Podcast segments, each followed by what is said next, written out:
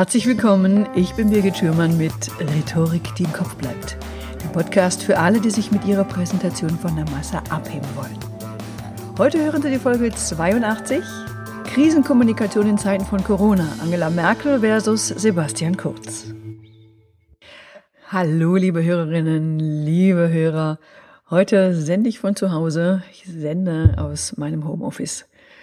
Ich genieße das zurzeit noch. Ich genieße das, alles wegzuarbeiten, was liegen geblieben ist. Ich schlafe besser. Ich komme einerseits so ein bisschen runter von dieser ganzen trubeligen Zeit. Andererseits ist Berlin auch wesentlich leiser geworden. Es ist stiller. Ich bin schon seit ein paar Tagen zu Hause und nehme die Hygiene zurzeit auch sehr, sehr ernst, denn der Mann an meiner Seite ist schwer krank und Corona würde ihn völlig in die Knie zwingen. Also hat Corona nicht zu bekommen für mich die allerhöchste Priorität. Ich war noch auf der Berlinale unterwegs, aber das habe ich Gott sei Dank ohne weiteres gut und gesund überstanden. Ja, jetzt steht unser aller Leben Kopf. Was wir gerade erleben, ist Veränderung pur. Wir geraten alle kollektiv in dieselbe Lebenslage. Ob wir das jetzt wollen oder nicht. Heute werfe ich einen Blick auf die Krisenkommunikation in der Corona-Krise. Welche Kommunikationsstrategien nutzen Angela Merkel und Sebastian Kurz? Ich versuche mich nicht in der politischen Werbung. Ich, mir geht es um die kommunikativen Mittel. Das kann zurzeit aber tatsächlich nur eine Momentaufnahme sein, die politisch schnell wieder überholt ist. Ja, das geht ja alles Schlag auf Schlag. Von allen Seiten prasseln auch Bilder auf uns ein. Bilder von unzähligen Särgen in Italien, singende Polizisten aus Spanien, Bilder von leeren Regalen in Deutschland, gleichzeitig Menschenmassen beim Einkaufen, jetzt auch Bilder von leeren, leergefegten Großstädten. Es ist absolut nicht einfach, an dieser Krise die richtige Kommunikation zu finden, die Balance zu halten, um einerseits keine Panik zu entfachen und andererseits aber auch die Situation nicht herunterzuspielen. Einerseits Führungsqualität zu beweisen und andererseits nicht zu bevormunden. Menschen zur Einsicht zu bewegen, etwas zu tun, worauf wirklich niemand, niemand, niemand Lust hat, nämlich auf unbestimmte Zeit zu Hause zu bleiben im Homeoffice auch noch seine Kinder zu betreuen oder dramatischste Einschnitte ins Einkommen hinzunehmen. Also ich meine, wer will das schon? Das ist ein riesengroßes, ein riesengroßes Dilemma. So, wie schlagen sich da die beiden deutschsprachigen Kandidaten? Erstens, wie inszenieren sie sich?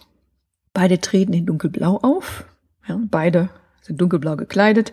Neben symbolträchtigen Fahnen des jeweiligen Landes, der EU. Angela Merkel hat auch noch den Bundestag im Rücken.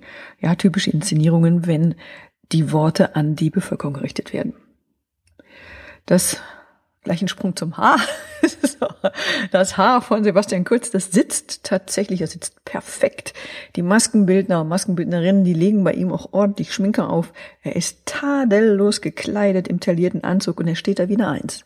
Wie ein Tänzer der Wiener Staatsoper. Das macht schon körpersprachlich was her. Er wird nie müde. Also er schafft es wirklich immer fit, frisch, dynamisch auszusehen und so spricht er auch regelmäßig zu den Österreichern. Klar, ja, natürlich, er ist auch 32 Jahre jünger als Angela Merkel, sicher. Er wirkt betont höflich, er wirkt ehrlich, er wirkt ums Wohl des Volkes besorgt, er wirkt aufmerksam und zugewandt. Er hat einen Vorteil, weil er hat schneller reagiert, schneller auf die Corona-Krise reagiert. Das hat ihm einen Vorteil verschafft. Die Krisenkommunikation von Sebastian Kurz, die ist hochprofessionell. Er kommuniziert rund um die Uhr. Er nutzt alle Medien für seine Zwecke. Auch die sozialen Medien nutzt er. Da ist er dauer omnipräsent. Viele Österreicher freuen sich über diese klare Führung. Sie freuen sich, dass zackig entschieden wird, dass zackig gehandelt wird. Und dass er auch die, die Österreicher mit seinen Reden gefühlt über den ganzen Tag begleitet. Ja, auch hierzulande werden eine ganze Menge Stimmen laut, die dann sagen, ja, aber so einen brauchen wir auch. Angela Merkels Ansprache vom 18. März, die haben die meisten von uns gesehen. Ich habe glaube ich, gelesen, dass die, die Einschaltquoten waren höher als bei der Fußballweltmeisterschaft. Viele haben auf ihre Rede gewartet, schon bemängelt, dass andere Kanzler re regelmäßig auftreten, sie sich aber noch nicht öffentlich geäußert hat. Jetzt hat sie gesprochen.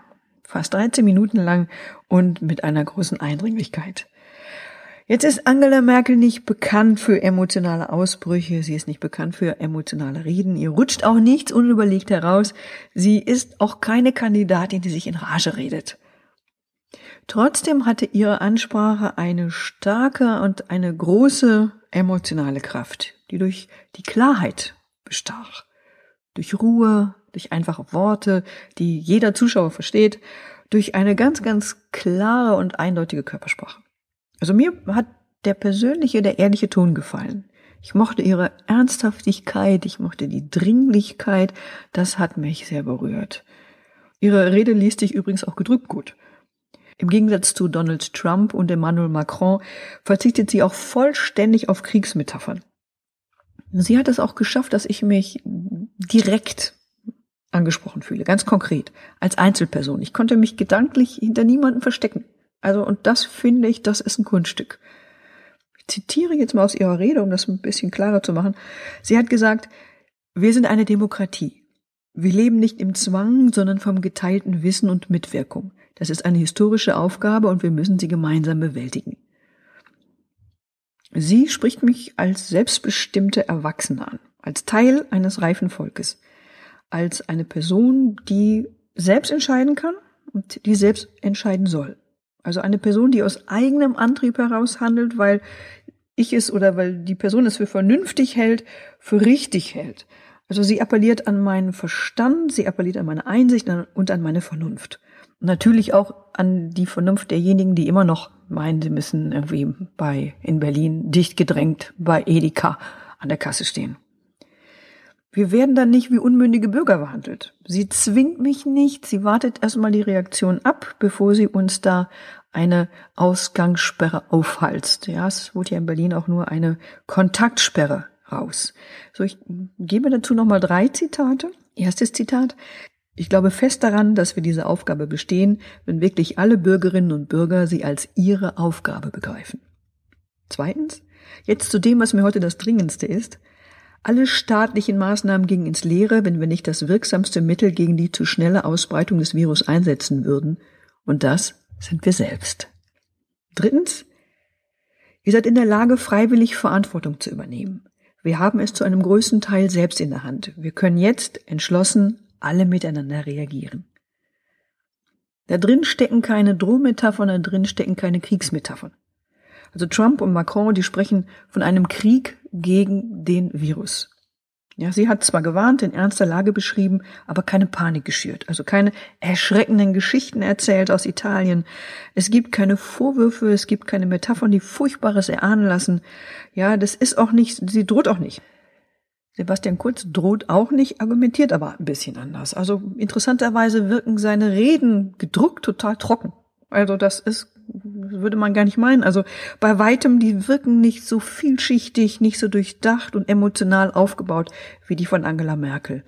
Ja, also beispielsweise, um, um auch die letzten Menschen noch zur Einsicht zu bekehren, zu Hause zu bleiben, da legte er in seiner Dramatisierung tatsächlich jeden Tag eine Schippe drauf. Da wurde, er wurde zunehmend bestimmter, die Inhalte wurden dramatischer, sein Ton wurde schärfer. Da gibt es beispielsweise eine Rede vom 15.3. Da wird's emotional durch erschreckende Nachrichten. Ich zitiere, wir müssen uns vor Augen führen, dass unser gesamtes Nachbarland Italien unter Quarantäne steht. Dass es dort sterbende Menschen gibt, die sich telefonisch von ihren Angehörigen verabschieden müssen, weil die Ansteckungsgefahr zu groß ist. Dass dort Ärzte entscheiden, wen sie behandeln, weil die Kapazität in den Spitälern nicht mehr ausreicht, um alle zu behandeln, die Hilfe brauchen paar Tage später sagte dann, ich zitiere wieder, diese Krise wird für viele Menschen Krankheit, Leid und für einige auch den Tod bedeuten. Am nächsten Tag sind es viele Tote und so weiter und so weiter. Zurzeit ist es bei ihm ja alles reduziert auf eine Kernaussage, eine Schlagzeile, die er dann pausenlos wie ein Mantra wiederholt. Und das ist, halten Sie durch. Ist auch nicht falsch, finde ich auch ganz richtig. Das setzt sich so einfach auch in den Köpfen fest. Dann gibt es auch dramaturgische Mittel oder dramatische Mittel, die beide nutzen, die sie ganz ähnlich formulieren. Das ist erstens die historische Einordnung der Corona-Krise. Ich zitiere jetzt hier mal Angela Merkel. Es ist eine historische Aufgabe, deswegen lassen Sie mich sagen, es ist ernst. Nehmen Sie es auch ernst. Seit der deutschen Einheit, nein, seit dem Zweiten Weltkrieg gab es keine Herausforderung in unser Land mehr, bei der es so sehr auf unser gemeinsames solidarisches Handeln ankommt. Zweitens, beide werden persönlich, um den richtigen Umgang mit Corona plastisch werden zu lassen. Da sagt beispielsweise Angela Merkel, lassen Sie mich versichern, für jemanden wie mich, für die Reise- und Bewegungsfreiheit ein schwer erkämpftes Recht waren, sind solche Einschränkungen nur in der absoluten Notwendigkeit zu rechtfertigen. Das ist berührend, denn wir wissen alle, wovon sie spricht. Wir wissen, was sie meint. Sebastian Kurz, der erstens natürlich aus einem anderen Land kommt, der einer anderen Generation angehört, die keine Reisebeschränkungen erlebt haben, da weiß hingegen, was bei sozialen Medien zieht und beschreibt ganz klar seinen Alltag. Er sagt, mein Vater ist 70, daher habe ich auch den Kontakt zu meinen Eltern auf ein Minimum reduziert. Ich besuche sie nicht, meine Freundin erledigt die Besorgungen, diese stellen wir den Eltern vor die Tür. Oder er sagt, gestern haben wir es kurz geschafft und alle gleichzeitig gegessen, meine Freundin daheim, ich im Bundeskanzleramt, unsere Eltern zu Hause, alle haben das Handy bei sich gehabt und das war fast wie ein Mittagessen, bei dem man sich sieht. Mein Fazit. Ja, jetzt wird's doch ein bisschen politisch. Dann doch. Der Prophet gilt nichts im eigenen Land. Das könnte hier zutreffen. Ich habe den Eindruck, dass bei äh, Sebastian Kurz wirklich alles über seinen Tisch geht, dass er die gesamte Kommunikation kontrolliert. Die gesamte Kommunikation der Politik wird von ihm von Anfang bis Ende durchkomponiert. Das ist nicht viel anders als bei einer Diktatur. Also was wäre gewesen, wenn es den Ibiza-Skandal nicht gegeben hätte und die rechten Minister jetzt so viel Macht in der Hand hätten, was mich interessiert ist auch, wie wird es auch nach der Krise, nach der Corona-Krise in Österreich weitergehen? Von meiner deutschen Mentalität her liegt mir der Appell an die Selbstverantwortung von Angela Merkel näher. Sie hat um unsere Einsicht geworben. Sie hat sie nicht militärisch bestimmt. Das hat jetzt Sebastian Kurz auch nicht gemacht. Aber das hat diese, dieses Werben, das hat seine Früchte getragen. Also die Haltungsänderung hat sich weitestgehend, weitestgehend in der Bevölkerung durchgesetzt, auch das Verständnis für das Kontaktverbot. Demokratie braucht Nahkampf, das passiert jetzt auch bei uns. Da kochen einerseits Bundesländer ihre eigene Suppe. Der Gesundheitsminister muss, will natürlich auch zu Wort kommen. Für mich ist es erstaunlich, was politisch alles möglich ist. Und wie schnell und mit welcher Macht das, das öffentliche Leben lahmgelegt werden kann. Liebe Hörerinnen, liebe Hörer, das war's für heute. Wenn Sie sich an der Diskussion beteiligen wollen, wenn Sie Wünsche haben, wenn Sie Fragen haben, nur zu. Ich freue mich, wenn Sie mir schreiben, und zwar unter podcast at birgit-schirmann.com. Wir hören uns wieder hier in Kürze. Ich freue mich auf Sie.